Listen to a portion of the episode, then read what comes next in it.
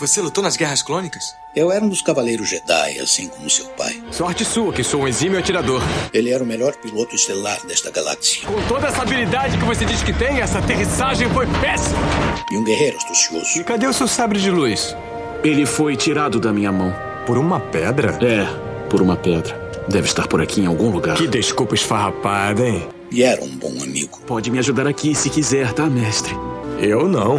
Estou me divertindo muito. Por mais de mil gerações, os Cavaleiros Jedi foram os guardiães da paz e da justiça na Velha República. Nessa guerra, um perigo existe de perdermos quem somos. Antes da Era das Trevas. Antes do Império.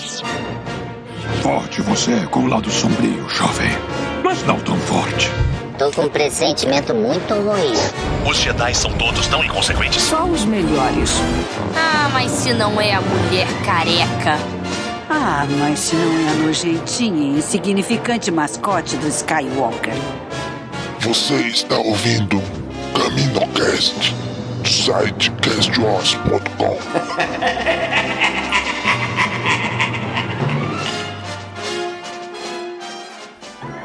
Hoje, as adoráveis criaturas de um mundo mágico e feliz. Os Ewoks, eles estão sempre alegres e unidos. Eu acho que eles querem ser amigos podem ajudar duas crianças perdidas a encontrarem seus pais. Onde é que eles estão? Se a gente não ajudar eles, eles vão morrer. Caravana da Coragem. Uma aventura numa terra encantada. Festival de Verão.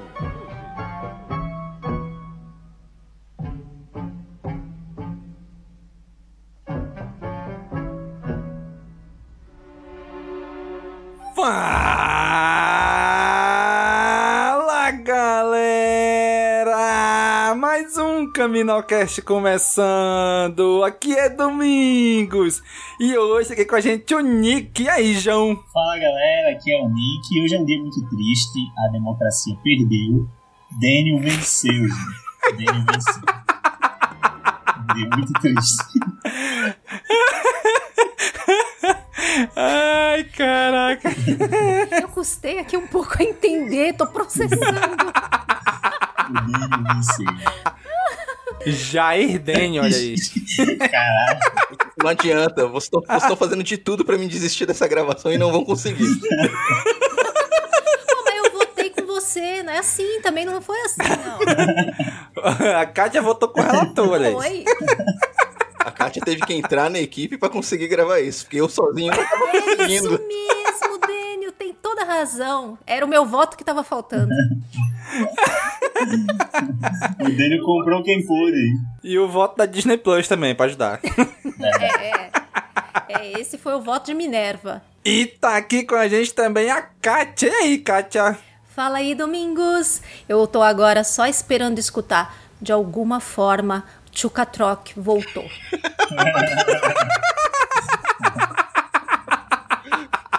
Caraca! Eu sinto muito quando chega essa parte, de verdade. Eu me emocionei de novo, juro pra vocês. Ah, mas eu vou, eu vou contar que esse foi o momento que eu mais estive no filme, né? É, realmente me pegou também. Pois é, pois é, é bem feito. Viu como é diferente quando a gente se importa com os personagens? Ai. E tá aqui com a gente também, finalmente, depois de o que, Daniel? 15 anos tentando, Daniel? Desde quando eu entrei na equipe. E aí, Daniel? Fala galera, fala Domingos. Até que enfim vamos falar dessa obra-prima da sétima arte. Tem ator oscarizado, foi, recebeu prêmios. Esse filme é perfeito. A, a- a cena nave estelar. Devia ganhar o Oscar, aquela cena icônica pro cinema. Deus. Ai, meu O que é a Deus Sociedade céu. do Anel comparado com a Caravana da Coragem? Pô, mas tem umas cenas chupinhadas, hein? Sério? Tem cena chupinhada de Caravana da Coragem. Caravana da Coragem seria um ótimo título, inclusive, para o primeiro livro de Senhor dos Anéis também, né? Tipo, Caravana da Coragem. O Senhor dos Anéis, a Caravana da Coragem. Deus. Copia, mas não faz igual. E não fez igual, ele fez melhor. Muito bem, gente! Finalmente Daniel conseguiu nos convencer a gravarmos sobre Caravana da Coragem. Fale, Daniel, primeiro spin-off, né, Daniel? Primeiro spin-off. todo mundo, todo mundo pra participar aqui do programa ganhou uma camisa, um 100 reais e a viagem paga. É o kit Caravana da Coragem. Muito bem, gente. Graças aí a nossa amiga Disney Plus que finalmente disponibilizou pra gente e pra você. Então vamos hoje embarcar nesta caravana e ir para um programa do Silvio Santos. Opa, não, e ir para Endor. Vamos fazer isto agora. Um ursinho ou um Ewok? Sabe, bonitinho e fofinho dentro da vila, mas quando começa a batalha, ele. Ele vai esmagar seu crânio de metal balançando uma tora gigante. Show! Tá, ele te abraça até você concordar e ir pra Estrela da Morte. Oi, meu bem. Oi. Do que estão falando? Ewoks. Ah, Eu odeio os Ewoks. A única coisa boa sobre os Ewoks naquele filme é que você vai ver eles morrerem. Bem, eu quero uma serva. A Nora odeia aquelas criaturinhas. Eu tenho que terminar com ela. Sejam gentis quando falarem pra ela, pessoal. Eu ligo de Las Vegas. Me contem como foi, tá bom? Também, Barney, senta aí. Não gostar dos Ewoks não é motivo pra terminar o namoro com alguém. Muito bem, gente. Caravana da Coragem. Meu amigo, caravana é, é muito SBT isso, né não, bicho? De acordo com a dublagem, não é nem caravana da coragem, é caravana de coragem. Caraca, foi a primeira Pois coisa é, ainda tem isso. Começou o filme. Oh, meu Deus, é retorno de Jedi, é caravana de coragem. Oh, Jesus. é pra combinar. Só adiantando um pouco, se quando vocês forem assistir o segundo filme, que é a Batalha de En- de Endor, na dublagem é Caravana da Coragem também. Aham. Oh, Deus. Que beleza. Anos 80 mandou um abraço. e aí, Daniel? Quem foi que dirigiu esta pérola, Daniel? Quem dirigiu essa pérola desse filme foi o John Cort. Não tenho a menor ideia de quem seja. Ah, não precisa saber, você só saber que ele dirigiu essa obra-prima. o resto é resto. É, ele se consagrou, né? Ele fez esse tipo, é a obra da vida. Não precisa fazer mais nada. Ele tem quatro filmes só na carreira.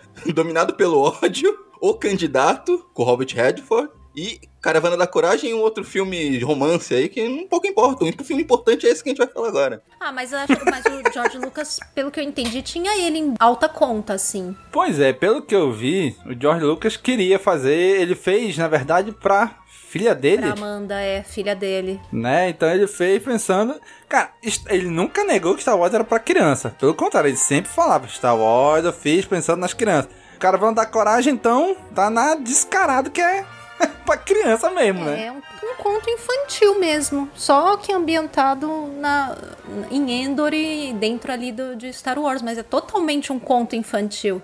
Até a ideia do narrador é muito uma coisa de alguém contando uma Exatamente. história pra criança. O formato é super, super infantil. Aí pra assistir tem que ter isso em mente, né? Tem que levar isso em consideração, assistir com esses olhos. A nossa audiência mais nova, o pessoal mais novo não vai lembrar, mas antigamente tinha um- uma tecnologia chamada disco de vinil. Tá até voltando agora, né?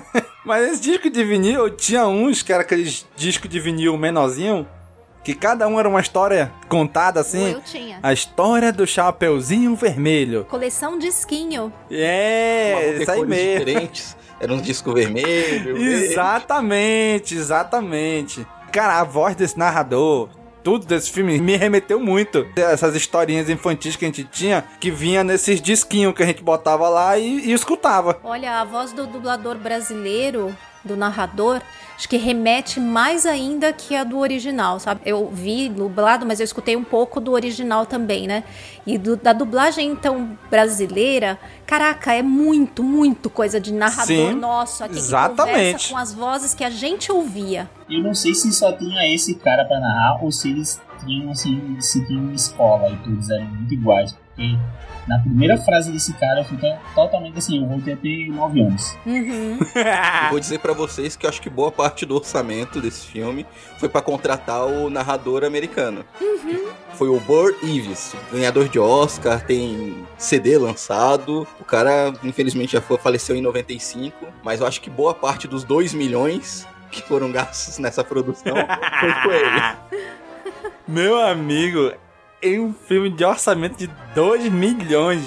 Isso explica muita coisa desse filme, né? Daquela aranha feia que só peste, aquele, feia? Que isso? aquele cachorro lobo doido.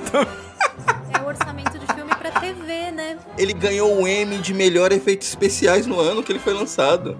Imagine os concorrentes. É o Amy do Daytime, né? É que nem que acabou de ter, que até o Mark Hamill ganhou o prêmio da dublagem. É um Amy que é de programação dia, do, do dia, né? É a programação que passa durante o dia. Programação basicamente infantil. É esse Amy. Mas conta horas, obviamente. pra mim, conta. Que é em critério de comparação, o filme que foi campeão de bilheteria do ano foi o De Volta para o Futuro. Porra, aí sim, meu irmão. Agora a gente tá falando de filme. É, então, mas ele custou. ele custou só 17 milhões a mais. Foram 19 milhões que ele custou. Ah, mas ele não era pra TV, né? Aí uma É, Exatamente, é. Não, É, realmente não tem como comparar, não. É, não tem como comparar, mas, pô, é, lembrar aquilo que já falaram. É um filme infantil, foi uma produção pra TV. Mesmo assim, ganhou o prêmio de efeitos especiais. Uhum.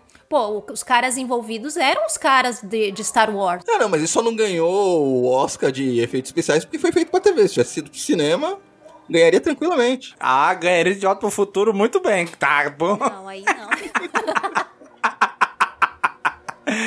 Cara, mas é incrível porque esse filme, a gente olhando hoje, né? Obviamente a gente percebe que é bem diferente dos outros Star Wars, mas na época a galera tava sedenta, tinha acabado de acabar a trilogia clássica, né? Em 83, trilogia clássica, em 84 saiu esse filme. Esse aqui era o novo especial de Natal, né? que saiu pra televisão também. Ele quase chamou A ideia era essa, né? é. Ewoks Holiday Special, um negócio assim, né? Nossa, mas É, que maldição sim. que ia ser, né? Já pensou? Não, mas tanto é que a ideia do Jorge Lucas era que fosse um especial de 30 minutos. Quando ele foi apresentou o projeto para as emissoras de TV, ó não, queria fazer um especial com os Ewoks de 30 minutos. Nenhuma emissora aceitou, a única que abraçou chegou e falou, a CBS, chegou e falou, não, a gente faz, mas tem que ser um filme de uma hora e meia. Se for só pra ser 30 minutos, a gente não quer. Aí eles pegaram aquele roteiro do projeto que o Jorge Lucas tinha e deram uma esticadinha, que não mal dá pra notar vendo o filme, pra ficar com uma hora e meia. Mas olha, eu acho que se você pegar o filme e der uma boa enxugada, acelerar umas partezinhas e tal, você consegue botar ele em 30 minutos ali, fazer uma versão atualizada 30 minutos, hein? Acho que dá. Porque ele tem um ritmo bem lento, né? Bem cadenciado. É porque ele contém uma sequência de acontecimentos assim que são tipo assim. Ah, vai botando uns acontecimentos aí pra estender, pra mostrar que eles passaram um sufoco. Mas que facilmente sairia assim, sem maiores problemas. Release de Director's Cut. Tá aí, ó. Vamos pedir aí. E olha que tem, um grupo de, tem grupos de fãs que querem uma reedição dos dois filmes pra eles, pra eles se encaixarem melhor no, com, as, com as outras trilogias pra tornar eles canônicos novamente. Então também se acha importante demais às vezes, né? Fica- Ah, exatamente. Ah, mas eu, pra mim, Vamos que pedir que eles vão fazer. Gente, aceita, gente. Aceita. Esse filme, Denis, se encaixaria onde? Na timeline? Tem, tem como encaixar? Teoricamente, ele se encaixa num período de tempo entre o episódio 5 e o episódio 6. Em algum momento ali antes da Batalha de Endor. Mas tem, tem gente que acha que é depois, né? Então, oficialmente, o que saiu na época foi dito isso. Por- o que entra um pouco de incoerência, porque quando a gente vê o Retorno de Jedi, é, dá a entender que é o primeiro contato dos Ewoks com humanos, quando eles encontram com a Leia e Uhum. tudo. E aí já mostra É. que eles encontrou antes, mas daí eles podem ter memória de cachorro. Mas de todo jeito teria que ser muito pouco tempo de diferença, porque o Wicket é mais ou menos do mesmo tamanho ainda. Ele ainda não é adulto nos dois filmes. Então teria que ser não muita diferença, né? Na minha opinião, eu acho que o Caravana da Coragem, esse primeiro filme, ele até se encaixa bem nesse período de tempo. O que causa mais problema é o próximo filme. Que tem alguns acontecimentos e algumas coisas no outro filme que já realmente já entra completamente em conflito com aquilo que a gente vê no Retorno de Jedi. O que acontece aqui eu acho que não causa tanta estranheza. Ah, não, eles encontraram que era uma criança, um, velho lá, eles foram embora. Ah, não, outro humano, a Princesa Leia tava com uma roupa diferente, ele já achou que era outra pessoa, outro tipo de ser. Pois é, na minha cabeça também, assistindo esse filme, que ele fala assim: ah, o Wicket é o irmão mais novo dessa família. Então, pra mim, realmente se passa antes do Retorno de Jedi. Tipo, o Retorno de Jedi ele seria, sei lá, um adulto, um Ewok adulto já, o Wicket. E aí ele ainda é o caçula da família. É mais ou menos isso. Eu, eu, eu usei. eu usei essa, essa regra pra encaixar ele em algum lugar, né? Então se passaria antes do Retorno de Jedi, mas tipo, não é um ano antes. Sei lá, passaria 5, 10 anos antes. Pra mim ele se encaixa perfeitamente nesse período de tempo. Qualquer coisa antes da Batalha de Endor. Sim, sim, do episódio 6. Ah, eu pra mim sempre encaixei depois um pouco. Na minha cronologia pessoal, esse filme é canônico e se passa antes do, do episódio 6. Não, é, pra mim, é- eu sempre pensei nele como um pouquinho depois. Depois do episódio 6? Um pouco depois do episódio 6. Não sei, eu tenho a impressão de já não ter presença imperial ali, sei lá. Pra mim, eu sempre encaixei ele assim. Fazia mais sentido pra mim, mas teria que agora rever o segundo de novo também pra ver aonde bate, né? E eu acho que realmente teria que ser pouco tempo depois por causa do tamanho do Wicked. Quer dizer, a gente não sabe quanto tempo eles vivem, né? Vai que é tipo. É, Vai é. que é tipo Baby Yoda. Quantos anos vivem os Ewoks? Ninguém sabe. Leva um ano, pra, um ano pra atingir aquela altura e fica 99 anos naquela mesma altura. né? E uma coisa importante que eu acho que esse a importância do, desse filme Caravana da Coragem foi pra humanizar um pouco os Ewoks, depois do que foi mostrado lá no Retorno de Jedi. Que eles eram violentos, eles acabaram com os, os soldados imperiais, eles queriam comer a princesa Leia, eles eram carnívoros. Ficou com uma má impressão, eles tiveram que dar uma A humanizada. princesa Leia não, mas é. mas- A ele queria comer o, o tio e o Han, o Luke. Até o R2 se marcasse, eles iam meter dente no, no metal também. Então foi uma forma de humanizar eles, mostrar, não, eles não são aqueles seres violentos, não, eles são bonzinhos. Parabéns, Dani. Então, eu, eu gosto assim quando tu tá otimista, Dani. Acho muito legal. Dele positivo. né? Dani positivo. Esse é, esse é legal. Dele, é dele positivo. É que quando eu falo de uma coisa realmente boa, uma, com uma produção de qualidade, com um roteiro criativo, dente. Dênio, assim o pessoal fica achando que tu tá fazendo personagem, Dênio. Não, não dá, né? Pra quem não sabe, pra invocar esse Daniel, a gente faz um macete antes de começar a gravação. É dois pra cima, frente, aí aperta na defesa, R1, R2, né? Meu amigo. Não tem como, né, bicho? Não tem como, não tô entendendo vocês.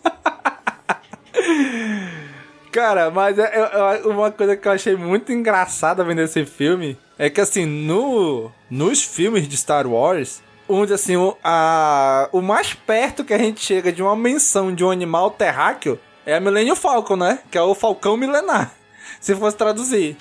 O nome. Porque os, os bichos não tem nada a ver com a, com a fauna da Terra. Meu amigo, esse filme tem coelho, tem castem, lobo, tem cavalo, tem. Tem cabra, tem galinha. tem, tem galinha. Sabe que revendo com a minha Verdade. filha mais nova, que eu revi com ela, né? Antes. Ai, meu Deus, e agora? Vou dizer, eu, foi antes de vir pro Disney Plus, porque eu já tava querendo ver com ela fazia tempo. Foi pouco tempo antes, eu não sabia a data que ia vir. E aí eu revi com a minha pequena. E quando eu revi com ela, foi o que mais me chamou a atenção, esse monte de bicho da terra. Tira você, né? Tira você de Star Wars, né? É verdade, lhama, Gente, um fura. furão, é verdade, Tava tem um assim pra furão. mim, só não. Não. Vocês estão vendo pelo prisma errado isso aí. Até isso ele vai defender, Só gente. não canonizaram por causa desse é? monte de bichinho. Não, vocês estão vendo de forma errada. Na verdade, Ah. não é o Endor que tem vários bichos da, da nossa fauna da Terra. É a Terra que tem vários bichos de lá. Porque essa história se passa Tá muito tempo atrás, numa galáxia muito, É. muito distante. Isso É até verdade, é coerente. verdade. Isso é verdade. E tu sabe como é que eles vieram pra cá, Dani? Foi pelo mundo entre mundos. Ah, não. Gostei, gostei, A gente, gostei. a, gente, a gente combinou que ia falar de coisa boa hoje. Aí, aí a gente tem que ver o seguinte: eu não sei como, não sei como o Jorge Lucas não mudou esses bichos tudo digitalmente depois. Trocou tudo pra bicho Amigo, de- é- do mundo Star Wars, imagina. É muita cara É dele. igual o especial de Natal, bicho. Ele ignora, não existe pra ele. Mas será que esse daí ele tem tanto assim? Porque nesse, pelo menos, ele se envolveu bastante com a produção, a história dele, ele dirigiu refilmagem. Eu vou contar um nesse segredo acho você, que ele teve muito envolvimento. No especial de Natal, ele também teve envolvido. Ele Ah, nega, mas ele estava envolvido. Não sei que eu me lembro, ele meio chutou o pau porque ele tava naquele período ainda do super estresse e largou mão. Mas ele estava envolvido, parte do roteiro. Tanto é que a presença do Boba Fett no especial de Natal foi dele. Ele que, que colocou lá, então ele estava bem, ele estava envolvido sim. É que acontece que o especial de Natal foi muito criticado até na época. Foi visto com maus olhos. Já o Caravana da Coragem foi, uma, foi muito bem recebido. Tanto é. é. que fez muito sucesso, tanto é que teve, gerou uma continuação, teve animação depois. Queriam ter feito uma série, mas eles não, no Jorge Lucas não aceitou. Meu amigo, é, é, é inacreditável. Ah, eu acho um filme, além de tudo, extremamente ecológico. Porque eles reaproveitaram um monte de coisa da, da produção que sobrou. Então, além de tudo, é um filme ecológico. É, isso é verdade. Reciclaram as roupinhas dos Ewoks, reciclaram pedaço de speeder, pedaço de nave, nave inteira. Então, assim, é muito ecológico. O, o menino lá, como é o nome dele aí, do look genérico? Eric Walker. Walker. É, não, o personagem, o Mace. É, Mace. É, o Mace Windu aí, Luke Skywalker. Cara, ele, ele é Caraca, dá vontade de bater naquele moleque, né, bicho? Ele é Porque muito o bicho chato, é. Deus me livre. Ele é muito mal educado, né? Ele fala, ei, o que tá vendo aí? Eu não sei o quê. Eu... Aí, aí tem uma hora que ele não tem o que fazer. Ele olha um bicho na árvore e mete a mão lá, né? Aí o bicho começa a morder a mão dele. Aí eu, pô, beleza, nem reconheci aquele bicho. Depois fui ver o documentário que a Kátia e o Danny mandaram. Aquele bicho é o bicho lá do episódio 5 que, que tá no asteroide, que a Millennium Falcon pousa na barriga dele lá. Exatamente. Era o mesmo, é o mesmo protótipo, só que lá, lógico, eles usaram escala, né? E aqui não, usaram.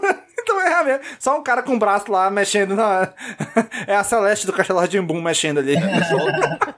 A gente tá falando bastante do filme, a gente não falou qual é a sinopse, qual é a história do filme ainda. Vamos lá, Daniel, traga-nos a sinopse desta obra-prima da sétima arte, Daniel. Eu gosto quando o Domingo reconhece né, as coisas. Vamos à sinopse. A família Toane sai separada depois de que sua nave espacial... Não, depois que sua nave espacial... Caiu. Caiu na lua. Nave estelar. É, nave estelar. É, caiu na floresta de Endor. Os irmãos Mace, vividos pelo Eric Walker, que dirigiu o documentário que o Domingo citou agora há pouco. A Sindel, vivida pela Aubrey Miller, em seu único papel na vida, que reprisou duas vezes, são encontrados pelos Ewoks, seres inteligentes nativos de Endor, liderados por Wicket, vividos pelo nosso grande Orc Dave, só que não. Contando... Grande não, né? Então, grande só que não. Contando com a ajuda deles, os jovens vão embarcar em uma aventura pelas regiões mais secretas das florestas para procurar seus pais, que foram capturados por um monstro conhecido como Gorax. Que fica mais uma curiosidade aqui, é o único personagem não creditado do filme. Ninguém sabe quem fez esse Gorax aí. Não. Foi o próprio Jorge Lucas. Não, porque é, quem fez o Gorax, um dos documentários lá que eu vi, mostrou. Foi o próprio cara lá da produção que fez o design, fez a, toda a parte né, de protética, tudo. Ele vestiu, o criador vestiu, interpretou. E como que ele não é acreditado, gente? Que coisa mais absurda. né?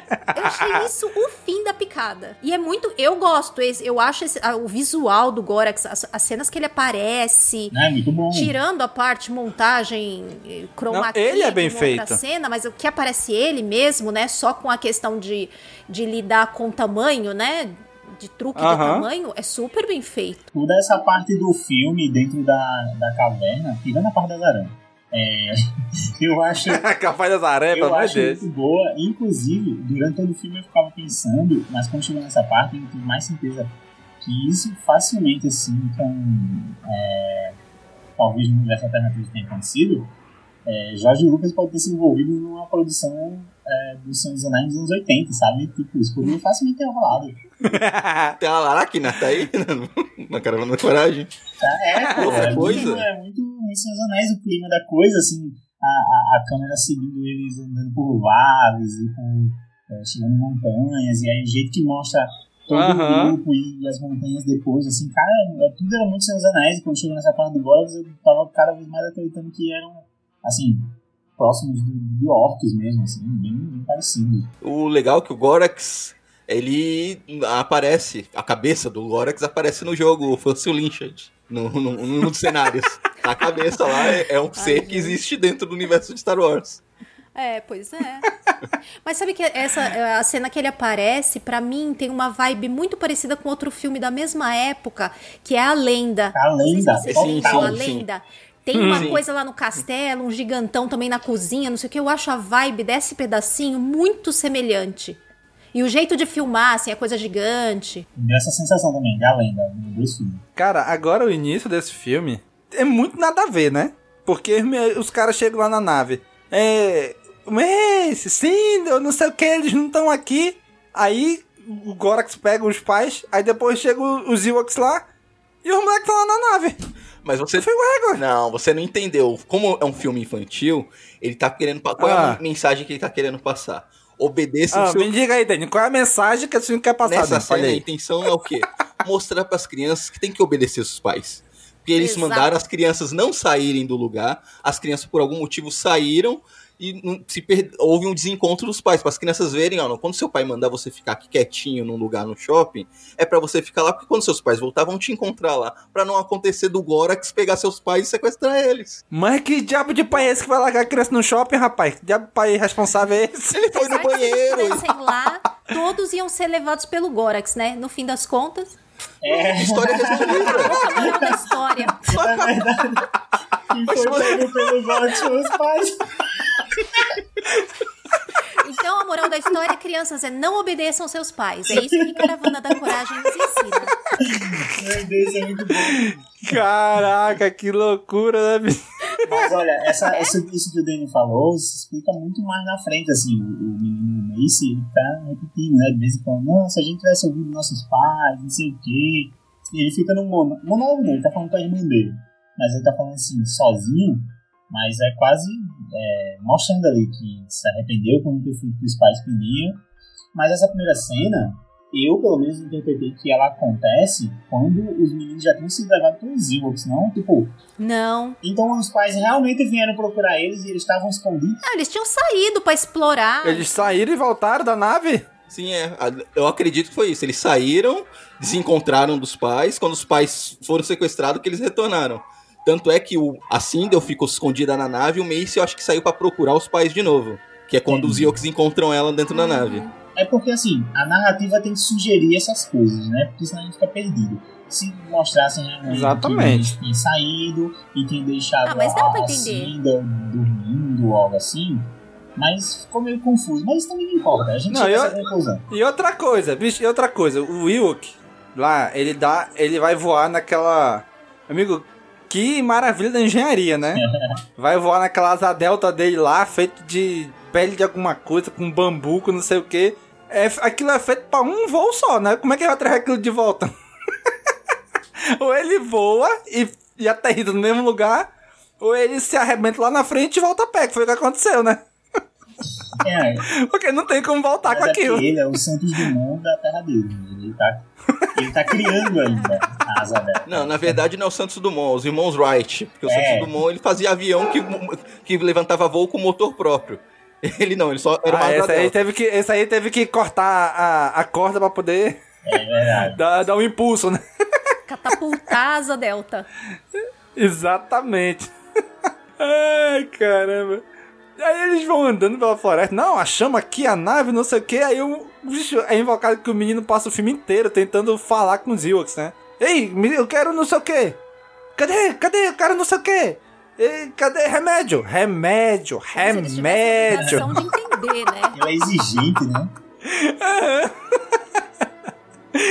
Cara, é muito engraçado aí tentando se comunicar. Tu não tá me entendendo?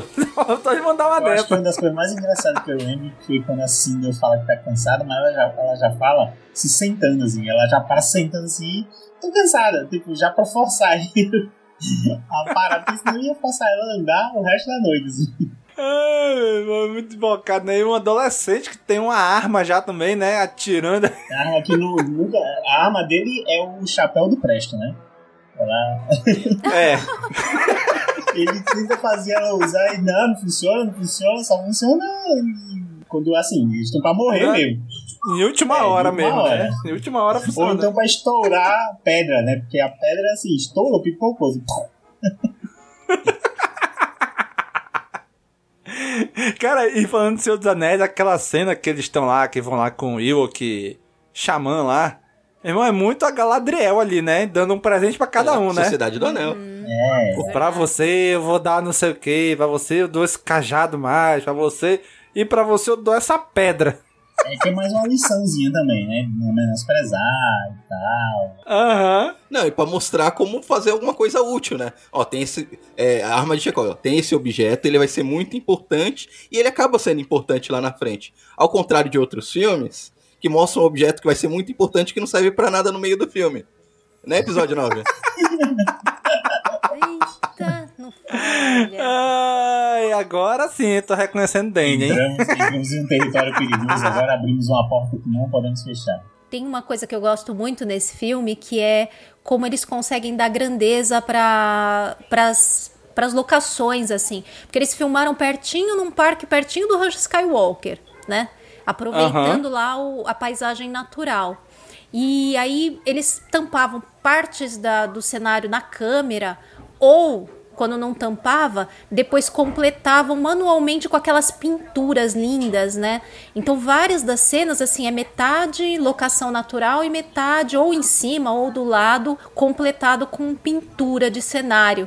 E acho que aquilo fica tão bem encaixadinho, tão perfeito que você quase que não nota. Você sabe que é um negócio falso, porque, obviamente, né, é uma coisa muito fantasiosa que não estaria ali.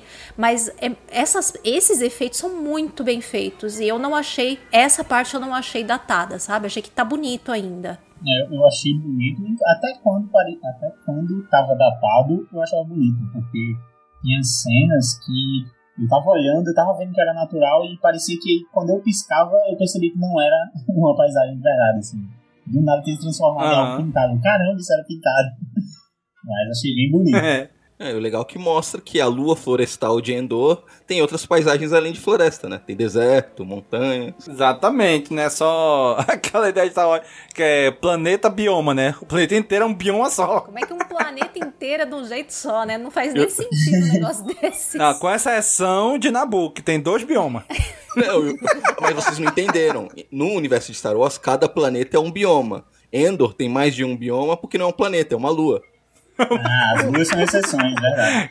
Caraca, a Lua é mais- muito mais rica que todos os Não, planetas. Star Wars leva isso do bioma a, a um outro nível, porque quando eles falam assim, ah, é um planeta é, lixão. Realmente o planeta inteiro é um lixão, é um depósito de lixo, assim, é de, de sucata. Eu vi agora em Bad Batch, né, recentemente, um planeta que era só o resto de nave. Não, não, é- não, não, não, inteiro. parou, parou. A gente falou que é, vamos falar apenas de coisas boas. Ah, lá vem, lá vem. Cara, mas assim, tem umas coisas que são bem feitas, né? Tipo os Ewoks. Os Ewoks são bem feitos. Eles se movimentando. Cara, na hora que eles, eles se rolavam ali um por cima do outro e caía, eu ficava, meu Deus, vai já rasgar uma dessas pernas dessa fantasia aí.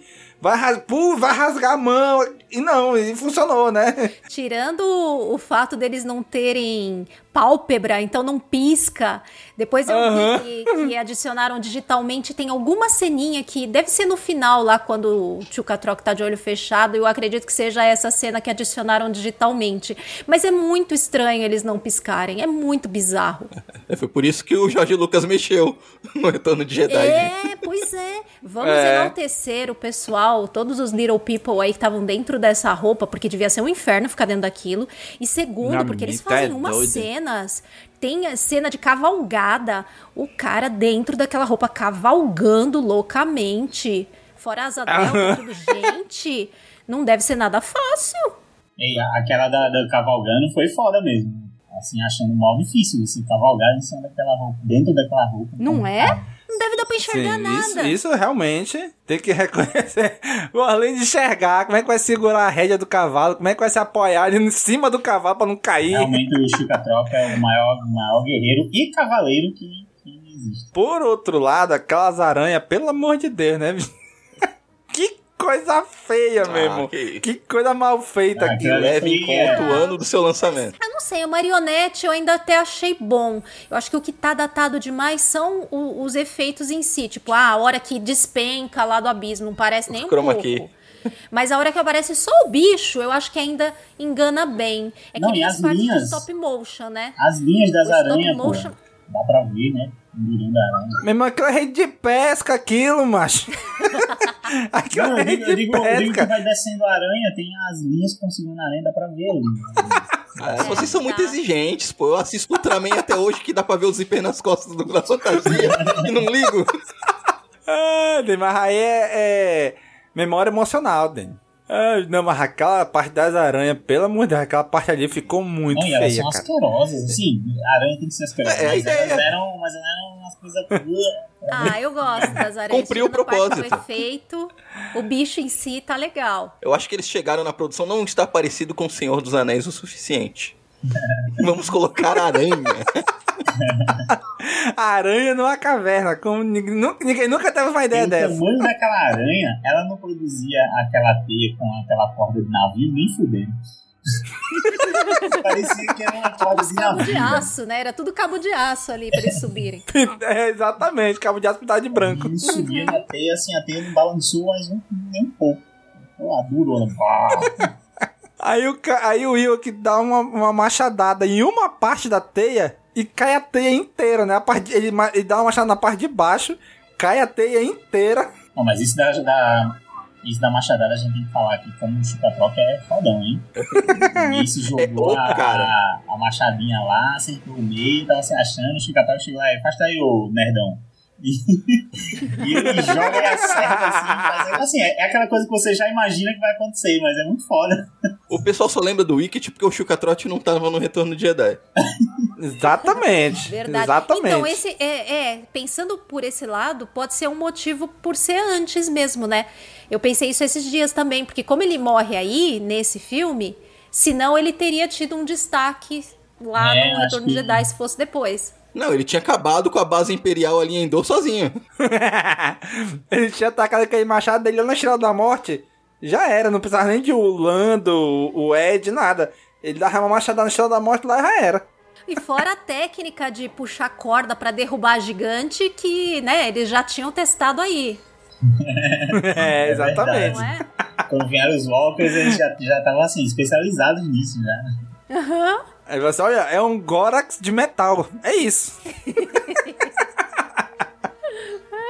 Cara, mas, mas o Gorax, como a gente tava falando agora, ele é muito bem feito, né? cara? Eles gastaram, acho que, metade do orçamento para as criaturas foi só no Gorax. Porque ele é muito bem feito, a movimentação dele é muito fluida. É porque é um né? O cara foi mesmo, muito né? fácil, né? Exatamente. Ficou É, muito ele passa legal. muita sensação de ser um monstrão gigante mesmo, assim, a, a, a escala ficou A boa. perspectiva é muito a boa. perspectiva e a lentidão, assim, né? A lentidão assim, que dá a entender que o bicho é muito grandão, então vai demorar mais pra ele fazer as coisas, o bicho é legal. A movimentação tem peso, né? Ele conseguiu dar peso. Cara, eu fico imaginando, assim, tem- na hora que mostra os pais dele na gaiola lá em cima, mostra o Gorax atrás, assim, tipo, a carona dele atrás, assim, na tela, né? Pra mostrar que ele é grandão e os pais são pequenos perto dele. E eu fico imaginando, caraca, na época, como é que eles faziam esses efeitos, né? Na, na prática, assim. verde ali, né? Assim, porque o, é, dá pra Já, ver o será, já tinha naquela época? Tipo, computador. Não, era Mas era key. bem mais artesanal. Pois é, com- eu fico imaginando, com- eu não tenho ideia de como que eles faziam isso. Ah, lembra da hoje MTV? com o computador é fácil, né? Mas hoje é difícil. Lembra dos programas da MTV que os VJs apresentavam? Se ele tava com alguma camisa com algum desenho verde e ficava mostrando o fundo? Era aquilo. Ah, mas aí hoje com o computador é mais fácil, Ah, né? Eles usam em vários momentos nesse filme, né? Tem até, por exemplo, é, aquela pinturona da, da aldeia gigantona que tem as casinhas lá em cima e aí aparece eles dentro na janelinha. É inserido ali na pintura só aquela rodinha pra ver lá dentro da casinha, que tem mais no começo, né? Do filme. Tem várias, várias cenas assim, dessas de montagem. Sim, aquela parte lá daquele. Daquele lobo javali ali. Cara, dá pra ver benzinho que ele é stop motion, né? Aquele bonecão. Tu vê que a movimentação dele é diferente. Aí eu fico, caraca, aí, aí do nada. Aí o Will, um, um Will que pula em cima dele, eu fico, mas caraca, como é que eles faziam isso, né, bicho? É um bonecão, aí do nada bota uma cena do Will que pulando em cima dele. Tipo, os caras eram muito criativos, né, É bicho? essa, essa cena ela tem intercalada stop motion com Aham, boneco sim. ao vivo ali, né? A, a cena tem as duas coisas misturadas. Eu tava vendo um técnico falando que nesse filme, pelo orçamento ser muito mais baixo, que eles não puderam usar a mesma técnica de stop motion que foi No usada Rancor. no, no- Império Contra-Ataca e no Retorno de Jedi, que é mais fluida. Eles tiveram que usar uma técnica mais antiga, mais barata, por isso que ele parece aquele stop motion mais datado mesmo, aquele mais antigo do que é no Império Contra-Ataca e Retorno de Jedi, apesar de ser o mesmo pessoal. É porque o orçamento, como era muito menor, eles tiveram que usar essa técnica que não é tão boa como a outra, Ah, né? E dá pra sentir muito a diferença, né? Assim, é, tem o charme. Sim, eu, eu concordo que tem o charme de você notar que é uma coisa é, da época, né? Fica datado ali que é daquela época. Tem um charme, sim, eu, eu acho. Que a, a própria esquisiteza de movimentação tem um charme e, e dá um peso de uma coisa. Principalmente se é um bicho feio, fica, ele Aham. fica ainda mais pavoroso. Agora, gente, e aquelas Tinkerbell lá, aquelas sininhos lá, que tá voando de noite, aí do nada vão tudo, todas lá pra dentro de uma, de uma vela. Aquilo foi uma referência premonitória. Mas é pra ser a coisa Tá, infantil. tá cara, se, se queimaram tudinho, como é que é? Portal ali, mundo entre Aquilo mundos. pra mim foi só foi conceito. Não precisa ser explicado, é só conceito. Não, aquilo foi uma referência premonitória. Eles já sabiam, o Jorge Lucas já sabia que ia vender pra Disney e já fez uma referência re- retroativa da Tinkerbell no filme. Caraca. Não, pior, que sabe que a gente tem aí os Ewoks em Star Wars, mas esse filme, ele, ele foi um preparo, eu acho. Ele conversa muito mais com o Willow, que vem depois. Inclusive, o negócio da fadinha tem lá também. Eles usaram o mesmo efeito sonoro. É, esse filme, ele casa muito bem com o Willow, inclusive porque tem muita magia, né? Ele, ele tem muito elemento de magia, muito mais do que em Star Wars. Cara, um dia a gente grava um Criminalcast sobre o Willow, o que, que vocês acham? Era o que eu ia pedir, era o que eu ia pedir, eu quero. Até porque é, o, o Willow é um monte de ideias não aproveitadas de Star Wars, né? Sim, é, de fantasia em geral, né? E vai ter série de Willow, hein? Vai ter série, a Lucasfilm vai fazer, já tá começando, então a gente tem que falar Então de você, cara amigo ouvinte, se quiser que a gente grave um Caminocast sobre o Willow, coloque aí na área de comentários ou comente nas nossas redes sociais. Quero Willow, hashtag quero Willow. Mas primeiro a, Batalha de Endor.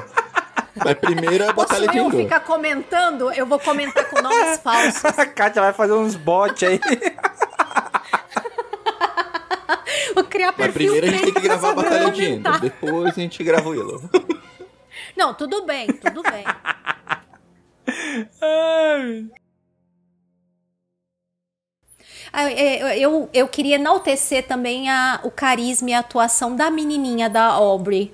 Porque, putz, ela é tão bonitinha, ela tinha só cinco aninhos, gente, cinco aninhos. E, e ela não conseguia decorar a fala, porque Aham. pequenininha, não sabia ler ainda, então ela tinha que ficar repetindo o que falavam pra ela e atuando, né? Eu acho isso muito bonitinho. E eh, revendo, isso eu nunca percebi, né? Mas revendo agora, que eu percebi o quanto de cena filmada separado que tem dela. É, porque que nem, por exemplo, tem uma cena deles conversando, ela e o Mace numa fogueira, depois que eles fogem da aldeia dos Ewoks, antes de encontrar o bicho lá da- da, Que eles fogem e voltam, né? E isso, e a fotografia é completamente diferente da cena do Mace, tá muito mais escura, inclusive super no Disney Plus, pra quem for assistir, repara, quando aparece o Mace tá bem mais escura e super granulada a imagem.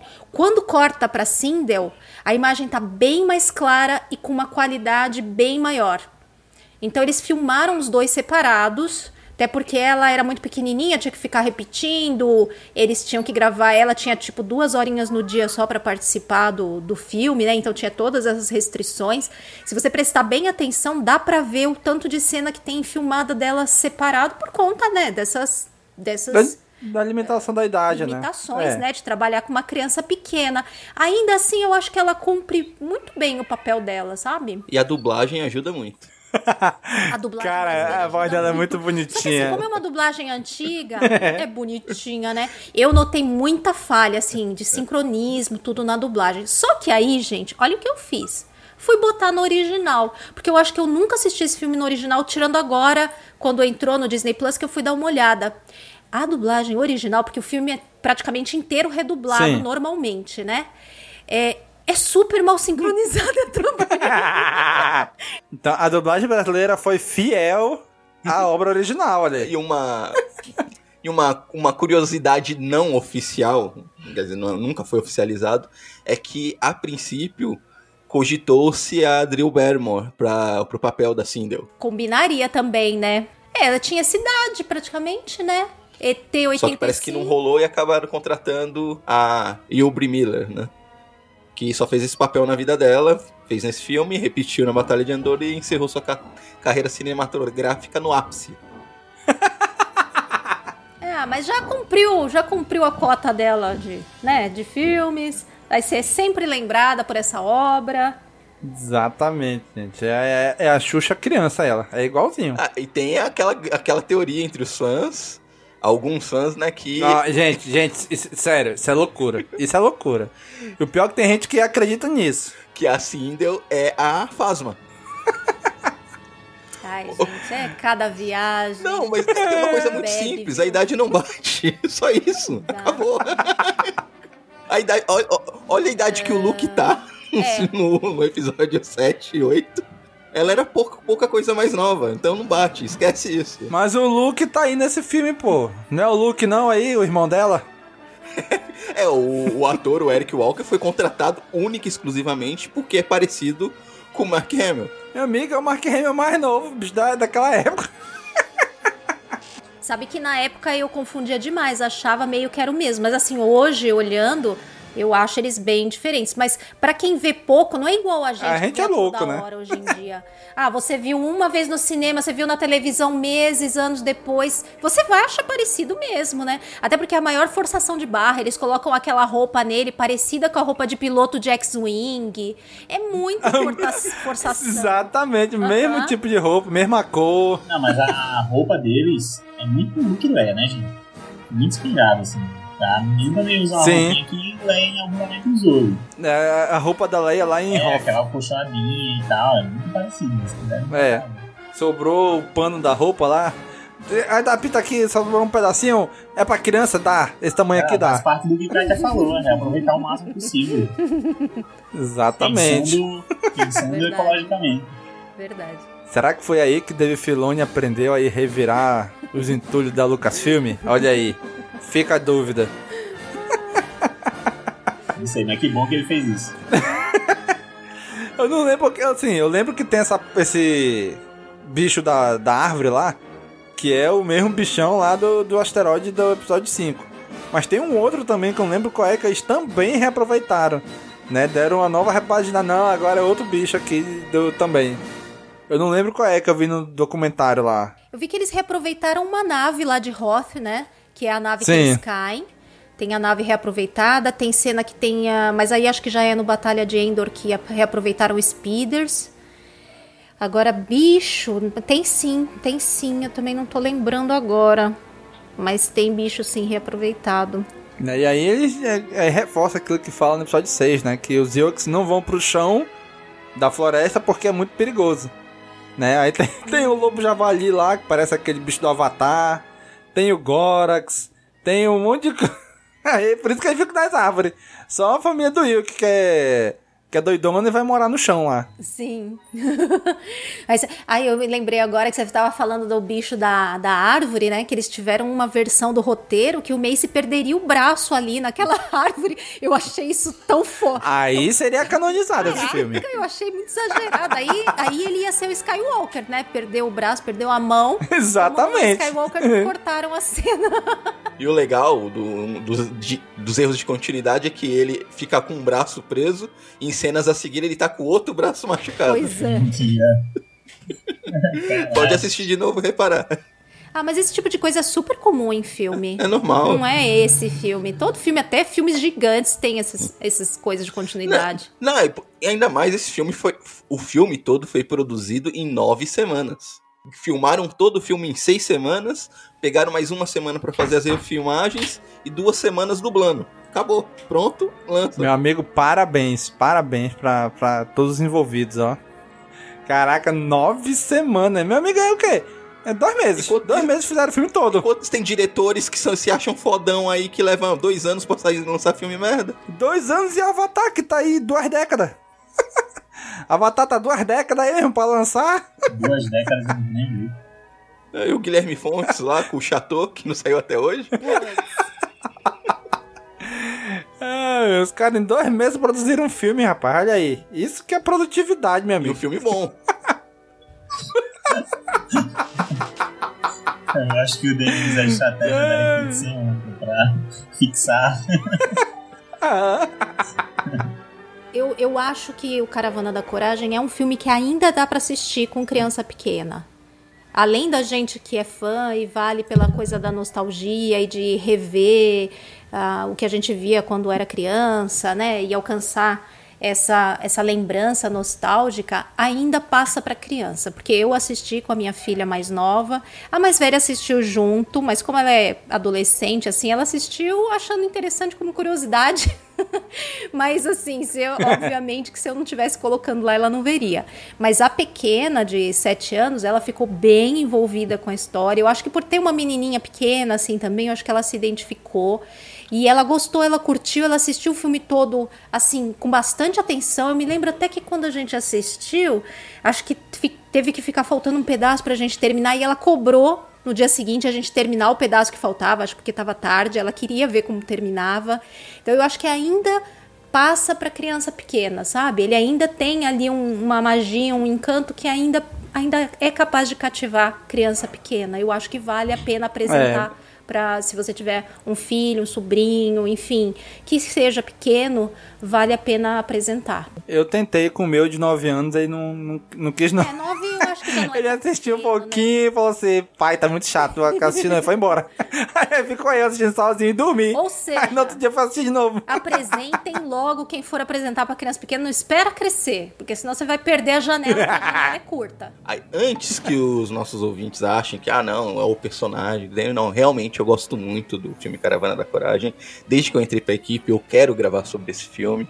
É, é o filme. Vamos lá, Dani, conte sua história agora com esse filme, o, Dani. O meu primeiro contato com Star Wars foi através do Caravana da Coragem. Eu assisti primeiro Caravana da Coragem e muitos anos depois, quando eu tava vendo o Retorno de Jedi, eu, que, que filme estranho. É o filme dos Wilks, mas tem esse pessoal diferente. Aí eu não gostei. eu queria ver os Wilks, porque eu gostava do, filme do Caravana da Coragem, que eu já assistia na sessão da tarde. Então por isso que eu tenho um carinho todo especial por esse filme. Então, quando eu tô falando que eu gosto, que é fantástico, nave estelar, é porque eu gosto mesmo, realmente. Não é o personagem e tudo. Eu realmente gosto, considero o filme. Eu entendo que ele é um pouco lento, pode ser um pouco cansativo, chato, mas eu ainda gosto muito desse filme. E sempre quando for assistir, levar em conta que é um filme de antigo, de 85, 85 84. Um filme de 84, 84, um filme antigo, é um filme voltado para o público infantil. Mesmo ano, Daniel. Eu e Danny, mesmo ano de é, Exterminador do Futuro, mesmo ano de é, Caça-Fantasma, olha aí. É. Então, é, um, é o mesmo ano de filmes maravilhosos.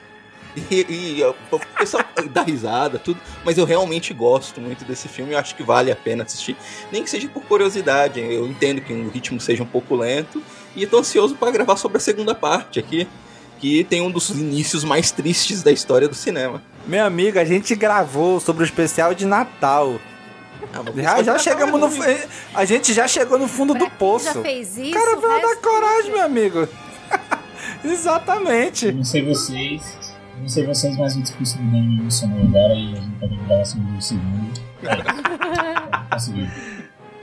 Parabéns, Daniel. Esse finalmente é o Daniel se abrindo para você, cara amigo ouvinte.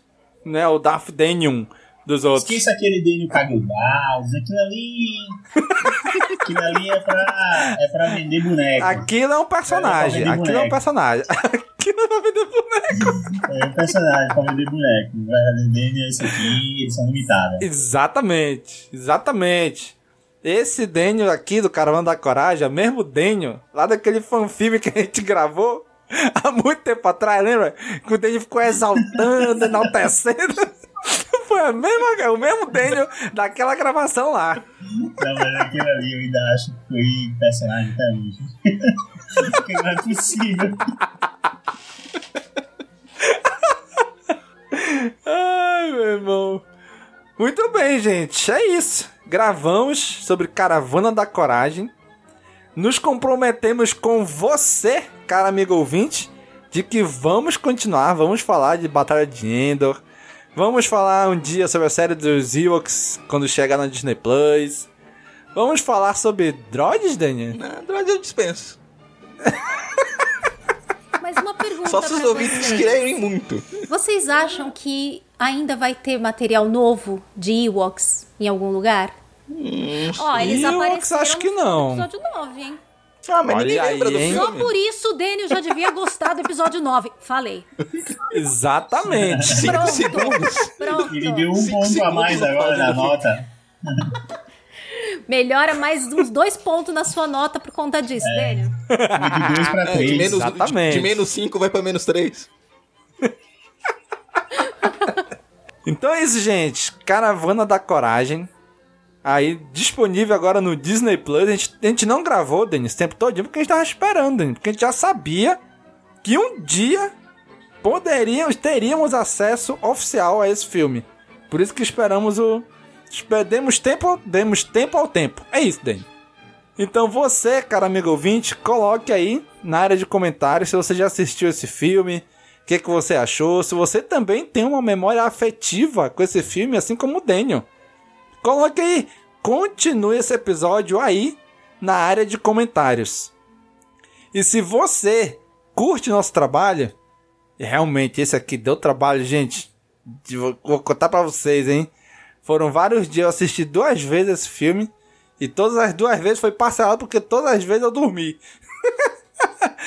ah, dormi porque tu assistiu, porque tu assistiu de noite. Aí, Não, assisti na hora do almoço. Que absurdo. Vou assistir na hora do almoço. Terminei de almoçar, sentei no sofá. Meu amigo, Eu também só, só assisti dormir. durante as refeições. Foi assim que eu consegui assistir. Exatamente. Mas estamos aqui, cumprimos a promessa feita ao Dênio. Foi isso o a barganha de contratação do Dênio pro Caminocast foi isso. Foi de que um dia, de que um dia gravar, gravaríamos sobre esse filme. E esse dia finalmente chegou. Foi pra renovar o contrato. Então- Não ia renovar o contrato com o filme. Exatamente. Então, meu caro amigo ouvinte, se você curte esse nosso trabalho, esse nosso entretenimento que a gente leva até você, considere se tornar o nosso apoiador.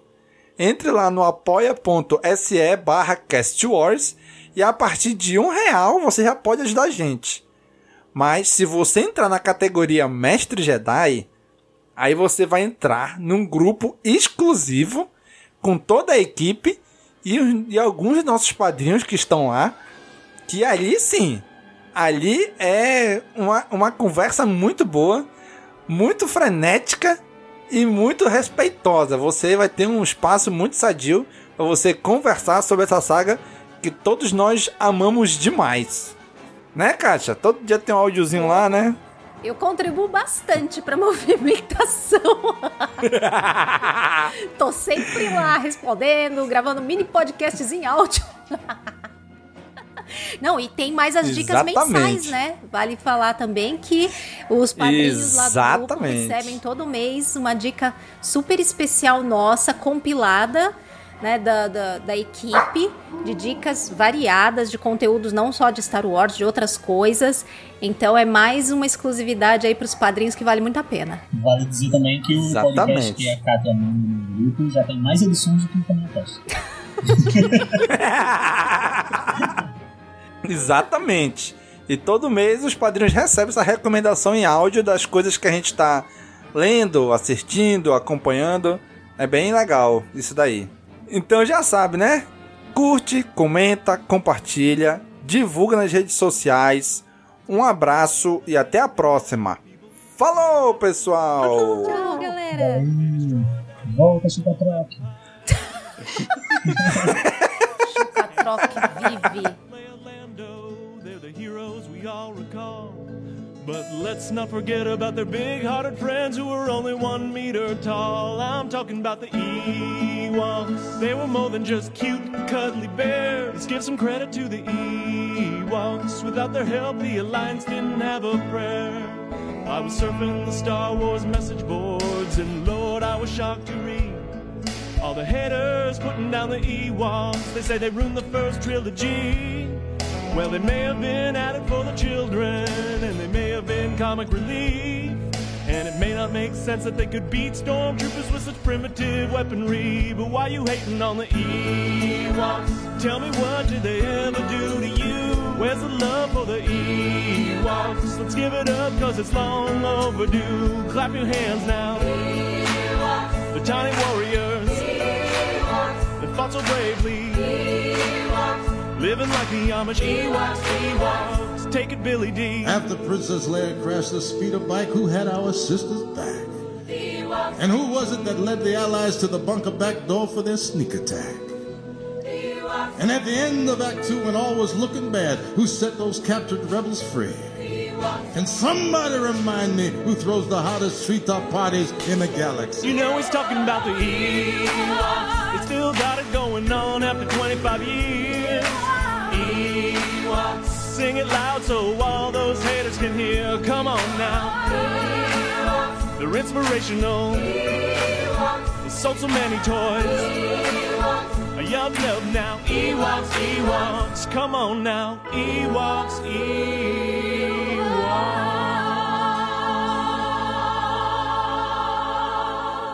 Você tem uma namorada. Mas ela não gosta dos Ewoks. E daí? Você me pergunta, e daí? Bieber, luzes! Em 1983, George Lucas apresentou ao mundo os Ewoks, uma raça de criaturas indígenas da segunda lua de Endor. Agora, os Ewoks têm uma valiosa história que os filmes na verdade não mostram. Barney, por que você não pula a parte de você e a Nora? Tá bom.